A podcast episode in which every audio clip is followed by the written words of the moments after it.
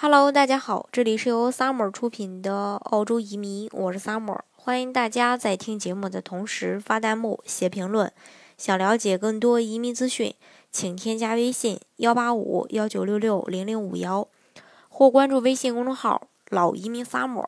关注国内外最专业的移民交流平台，一起交流移民路上遇到的各种疑难问题，让移民无后顾之忧。中国呃，现今如今的社会呢？也大多都是这个独生子女要面临着养四个老人的问题，但是即将面对跨入老年队伍的中年人，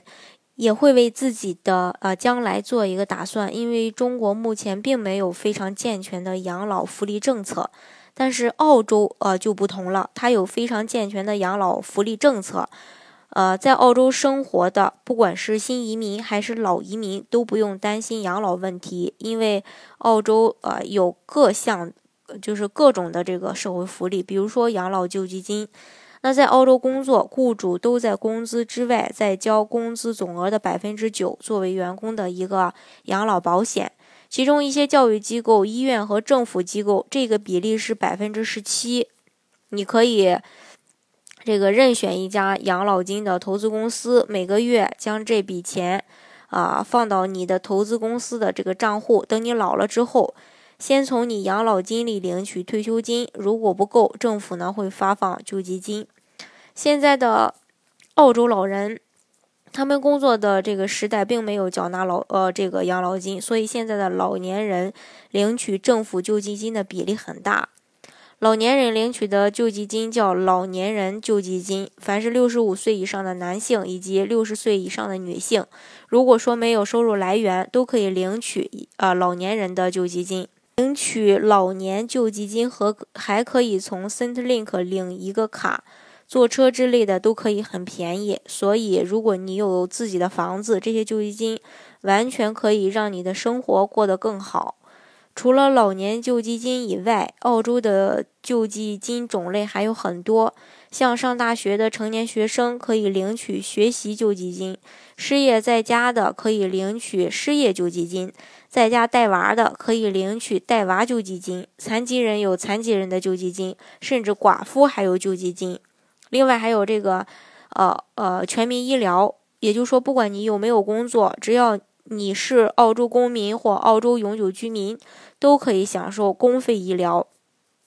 如果说你需要吃药，医生会给你开处方。医院或医生本身他并不卖药，你要拿处方去药店买药。买药的钱你自己需要自己出。但是一个家庭，不管你有多少人，一年内买药的钱超过三百块，政府就会呃替你付超出的部分。如果你的家庭医生觉得你的病比较严重，他会推荐你去看专家。如果你的病需要住院，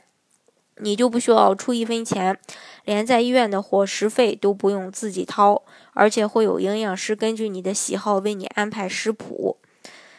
另外，啊，在经过了联邦政府的调整以后，领取养老金的人每年将从福利署，也就 Centerlink 多领呃将近三百五十澳元。从三月二十日起，单身领取者。每十四天的养老金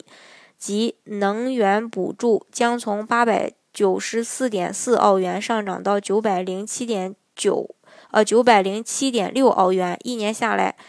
呃，可以比现在多了这个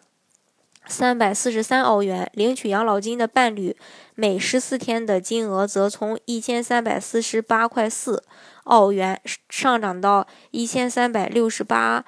块。二澳元相当于一年多领了五百一十五澳元养老金和退休金。根据澳洲二零一七年的 ASFA 退休标准提供的数据，在澳洲，如果想要过舒适的一些退休生活，有配偶的开销大概是六十四万澳元，单身的开销大概是五十四万五千澳元。退休金是个人积累的一个财富，退休以后可以。啊，这个呃取呃自由的取用养老金呢是由政府提供的，并且呃是受限制的。当然，这这两者呃它是有区别的啊。呃，这个退休金不同于养老金，后者呢是政府根据退休人员的收入和资产状况提供的福利，而这个呃退休金的余额和来自退休金的这个收入越多，可领取的这个养老金就越少。再考虑到其他收入和资产，按照一定的计算公式减至到零为止。所以说，退休金就是政府为了满足未来社会保障的一种强制手段。鉴于老龄化问题突出和澳洲人不存钱、贷款、消费等等各种社会问题，养老前景呢并不乐观。另外，退休金支取的年龄从个人退休金中支取。呃，支取的款项必须要满足一些相关的要求啊，才可以。这个退休金支取的年龄，就是从个人退休金中支取款项必须满足一些条件，叫做 condition of releases。其中一项就是达到支取退休金的最低年龄，目前是五十五到六十岁。如果说在达到这个年龄后完全退休了，就可以从退休金账户支取款项。就不受限制了，否则要等到六十五岁，也就是六十五岁以后，无论是否工作，都可以自由的从退休金账户取钱。领取政府养老金的年龄目前是六十五到六十七，达到这个年龄后，政府会根据资产和收入评测是否，呃，这个个人有资格领取政府的养老金。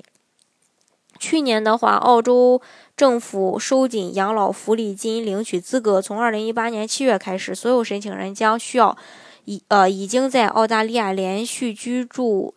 至少十五年才有资格领取呃这个养老福利金或者残障支持津贴。这将导致二零一八年有超过两千名新移民没有办法领取养老金或是残障津贴。养老金呃。这个养老福利金大约花掉政府预算中的四百二十亿澳元。澳元。那当然，除了居住时间外，每个领取养老金的人还必须接受收入的这种测试。这是澳洲的这个整个的福利。但是不管怎么样吧，还是比中国目前要好得多。当然，不知道中国以后会不会有相关的这个改革啊？但是，呃，从现在来看吧，澳洲的福利还是最好的。当然，移民澳洲的方式呢也有很多，像技术移民呀、技术类的雇主担保移民呀、投资移民呀等等。那大家呢可以根据自己的实际情况去选择最符合自己、性价比最高的项目，来拿到澳洲的身份。好，今天的节目呢就给大家分享到这里。如果大家想具体的了解澳洲的移民政策的话，欢迎大家添加我的微信幺八五幺九六六零零五幺，或关注微信公众号“老移民 summer”。关注国内外最专业的移民交流平台，一起交流移民路上遇到的各种疑难问题，让移民无后顾之忧。